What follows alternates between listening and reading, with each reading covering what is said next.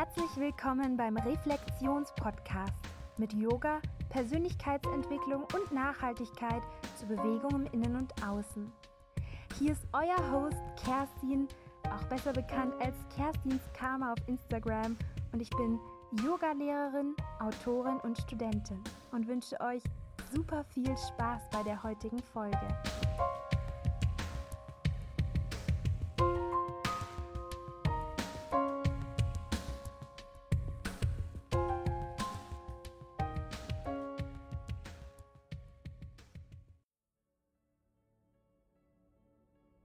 Ich freue mich wahnsinnig, dich jetzt bei meiner Chakra-Woche begrüßen zu dürfen. Hier habe ich mir nochmal meine Interviewgäste auf dem Podcast eingeladen und wir teilen gemeinsam unser Wissen, unsere Erfahrungen über die sieben Chakren mit dir. Wenn du noch mehr über die sieben Chakren erfahren möchtest, dann lade ich dich auch ein, in den Show Notes mein neues Angebot auszuchecken. Die Daylight Community, meine Community für Meditation, Input und vor allen Dingen auch Yoga, um dich durch den Monat zu bringen. Wir starten am 1. Oktober und du kannst dich aber jetzt schon auf einen der zehn Plätze bewerben und mit mir gemeinsam deinen Alltag noch lichtvoller, noch bewegter, noch achtsamer zu gestalten. Du kannst diese Folgen natürlich dazu nutzen, um dein eigenes Wissen über die Chakren zu vertiefen. Du kannst aber auch bewusst schon damit arbeiten und dir die Sachen rausschreiben, mit denen du besonders resonierst. Oder du verbindest dich nicht auf der intellektuellen, sondern wirklich auf der Gefühlsebene mit den Chakren. Willkommen in deiner Folge zum Ajna oder Stirnchakra. Es sitzt auf deiner Stirn ungefähr zwischen deinen Augenbrauen. Und wenn du dich schon während des Zuhörens intensiver mit dem Chakra verbinden möchtest, dann lade ich dich jetzt ein, dir ein azurblaues oder ein königsblaues und ganz intensives blaues Licht an dieser Stelle deines Kopfes, die auch drittes Auge genannt wird, vorzustellen. Bevor Jana euch einen ganz intensiven Einblick in ihre Erfahrungen mit diesem Chakra geben wird, möchte ich auch noch kurz erzählen, ja, was das Chakra für mich bedeutet. Und zwar, für mich steht es vor allen Dingen nicht nur für die Intuition, Träume und positive Sachen, auf die Jana noch gleich eingehen wird, sondern auch für unsere Weltsicht, für unsere Weltsicht, die eben auch fehlgeleitet werden kann.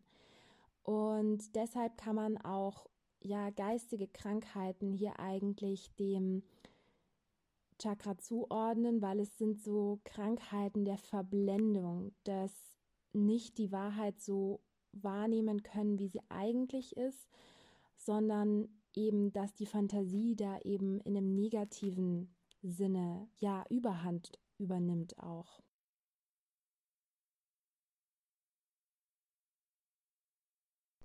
Aber natürlich sitzt in diesem Chakra auch unsere Rationalität, unser Verstand. Deshalb sind Konflikte, wo zwei sehr verschiedene Verstandesinterpretationen aufeinanderkommen, eben auch diesem Chakra zuzuordnen. Ich habe das sehr gemerkt, als ich begonnen habe, mich mit Veganismus auseinanderzusetzen und mein Umfeld eben nicht.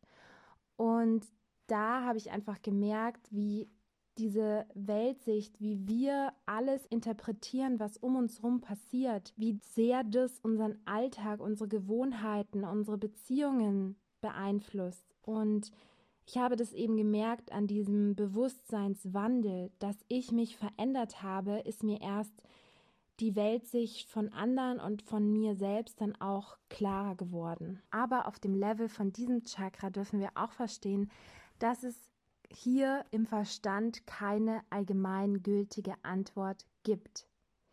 Die Gottheiten, die hier zugeordnet sind, sind Shiva und Shakti, also das männliche und das weibliche Prinzip, die sich vollkommen ergänzen und erst wenn all die Chakren, all die anderen Ebenen in Einklang sind, wenn sie sich nicht mehr streiten, sondern integriert werden, wenn wir sie alle als Teil von uns begreifen, dann können wir erst zu der übergeordneten Wahrheit kommen und eben dem Kronenchakra.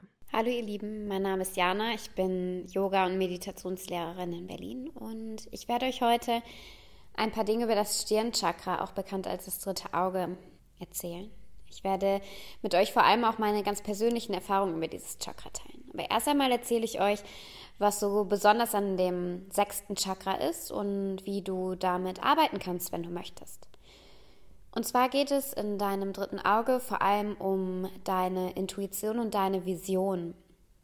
Wenn du hier geöffnet oder auch in Balance bist, das ist ja der gewünschte Zustand, den wir erreichen wollen, dann kannst du dir deine Zukunft vorstellen. Du kannst dir deine Zukunft bildlich vorstellen. Du hast vielleicht eine blühende Fantasie und du bist in der Lage, ganz intuitiv zu handeln, deiner Intuition zu vertrauen.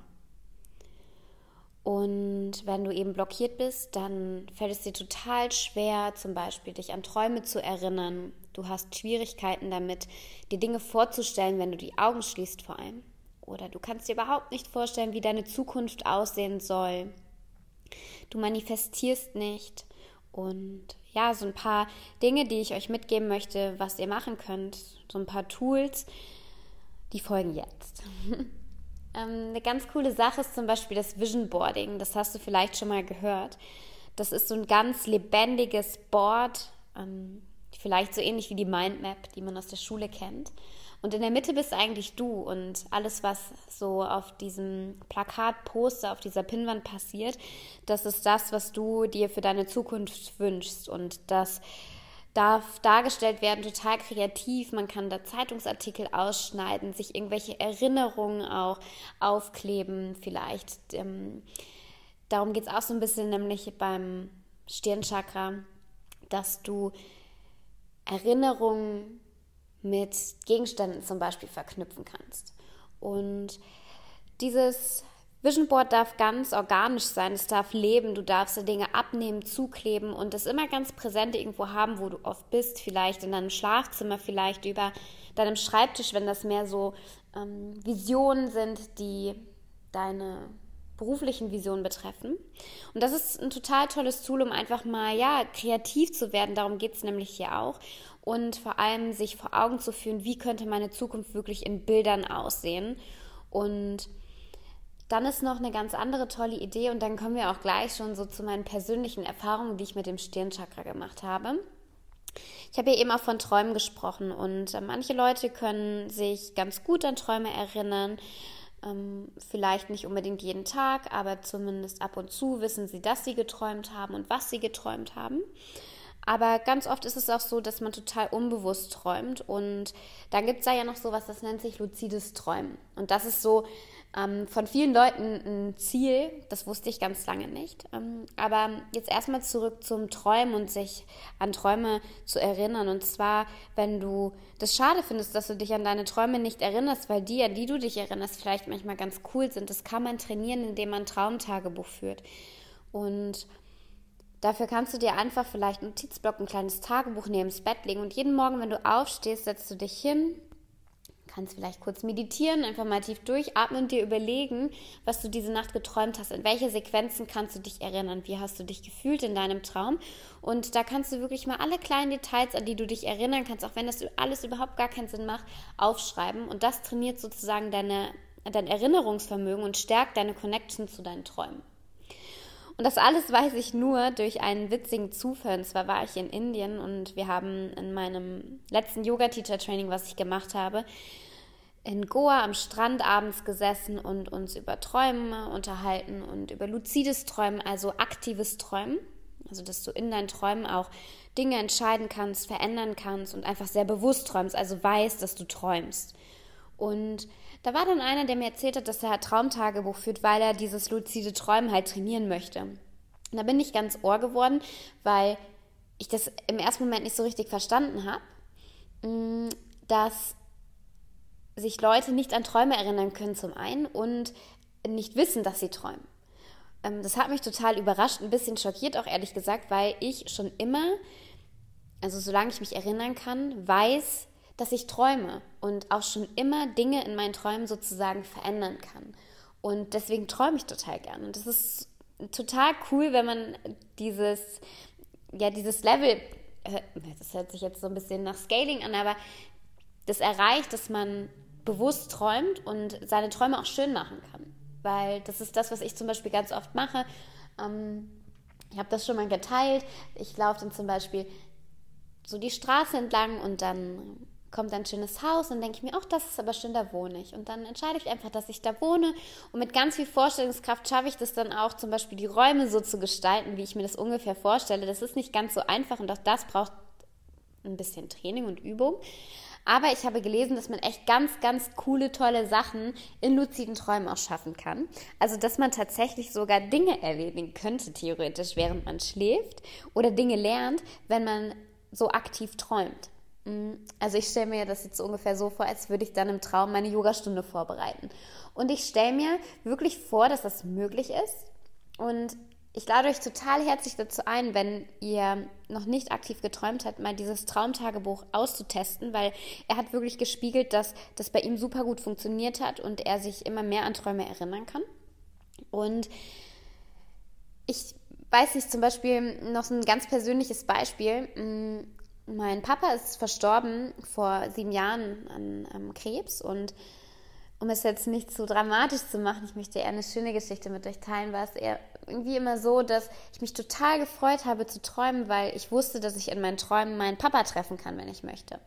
Weil ich mir dann immer ja, ihn in meine Träume sozusagen gerufen habe. Und es war dann immer so, als wäre der wirklich noch da. Und ich glaube, das kann man mit ganz, ganz vielen anderen Dingen auch machen und stärkt dadurch einfach wirklich seine Möglichkeit zu visualisieren, kriegt eine ganz andere Connection nochmal zu sich selbst, stärkt sein drittes Auge. Und das dritte Auge ist ja wirklich auch das Chakra, was dir ermöglicht, Dinge zu sehen, die du nicht mit deinen Augen sehen kannst. Also das, hier geht es so um so ein Verständnis, ähm, was keine Worte braucht, keine Bilder braucht vielleicht. Wirklich so ein Verständnis zwischen den Zeilen vielleicht.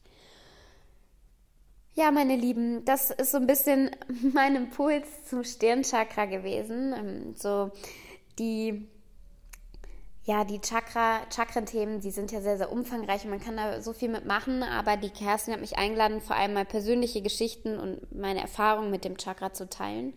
Und ein kleiner Tipp noch, was du machen kannst, wenn du wirklich Schwierigkeiten hast, die Dinge vorzustellen. Schreib dir vielleicht mal so ein paar Dinge aus, so von einfach bis schwer. Zum Beispiel angefangen bei einer Orange, dann über mh, mm, ja, etwas Komplexeres, was aber auch nicht so schwierig ist, sowas wie dein Haus von außen. Und dann werden die Dinge immer detaillierter, die du versuchst dir vorzustellen, bis zu, hin zu einem Gefühl zum Beispiel. Also zum Beispiel, was bedeutet für dich zu Hause? Dass das so das ist, was du dir als höchste Form der Steigerung ähm, versuchst vorzustellen. Und dann schließt du die Augen, meditierst vielleicht einen Moment und dann versuchst du dir nacheinander diese Dinge wirklich ganz lebhaft vorzustellen. Vielleicht auch mal vorzustellen, wie schmeckt diese Orange eigentlich? Wie fühle ich mich hier in diesem Zuhause? Und wie sieht dieser Stuhl aus vielleicht, wenn du dir einen Stuhl vorstellst? Wie fühlt sich das an, wenn ich auf diesem Stuhl sitze? Ähm, damit kannst du total deine Möglichkeit zur Visualisierung stärken. Gut, ihr Lieben, das war's von mir. Wenn ähm, euch gefallen hat, was ich erzählt habe, dann schaut doch gerne mal in der Folge 58 im Reflexionspodcast rein. Ähm, da habe ich mit der Kerstin ein Interview zu den Chakren allgemein gemacht. Ähm, da erklären wir nochmal, worum geht es überhaupt bei den Chakren, was kannst du mit den Chakren machen und was, was mache ich auch in meiner Arbeit mit den Chakren. Vielen Dank an Kerstin für die Einladung und bis bald, ihr Lieben.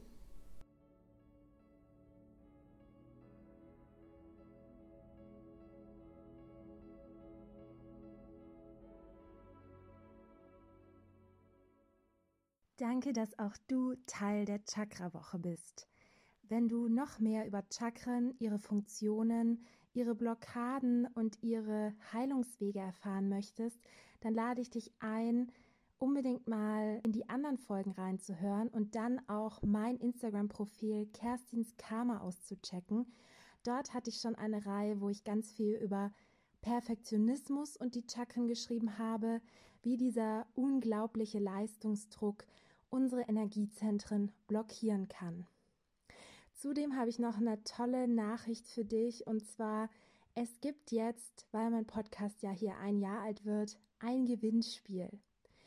Dafür musst du den Podcast entweder auf Apple Podcaster, auf Facebook, Instagram oder meiner Webseite durch einen Kommentar bewerten, dann deine Lieblingsfolge noch in deiner Instagram Story posten, dann hast du noch mehr Gewinnchancen.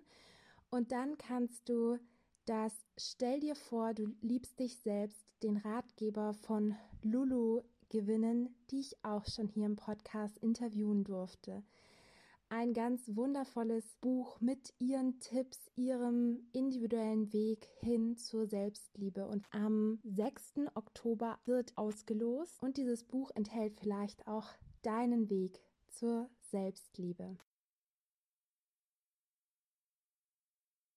Vielen Dank, dass du dir Zeit zur Reflexion genommen hast, dass du mir und vielleicht meinem Interviewgast den Raum und die Aufmerksamkeit gegeben hast, unsere Wahrheit zu sprechen. Wenn du irgendwelche Anregungen, egal welcher Art, für diesen Podcast hast, dann würde ich mich super freuen, wenn du mir per Instagram unter @kerstinskarma eine Privatnachricht schreibst oder wenn dir der Podcast so gut gefallen hat, dass du dann rüber zu iTunes gehst und mir dort eine 5-Sterne-Bewertung gibst. Das ist wertvoller als Gold für Podcasts. Ich wünsche dir von Herzen alles Liebe. Bis zum nächsten Mal. Deine Kerstin.